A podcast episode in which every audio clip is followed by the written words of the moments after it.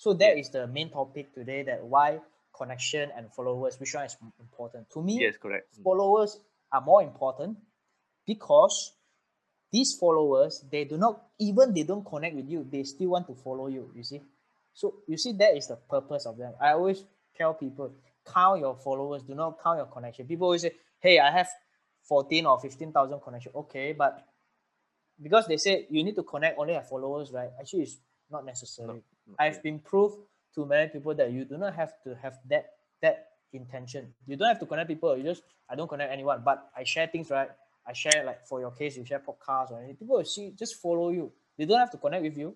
You see. So mm-hmm. I always tell people try to to to know that if you are successful on a social media like LinkedIn, right, mm. you have to count your follower. If your follower is more than your connection, then you're doing a right job.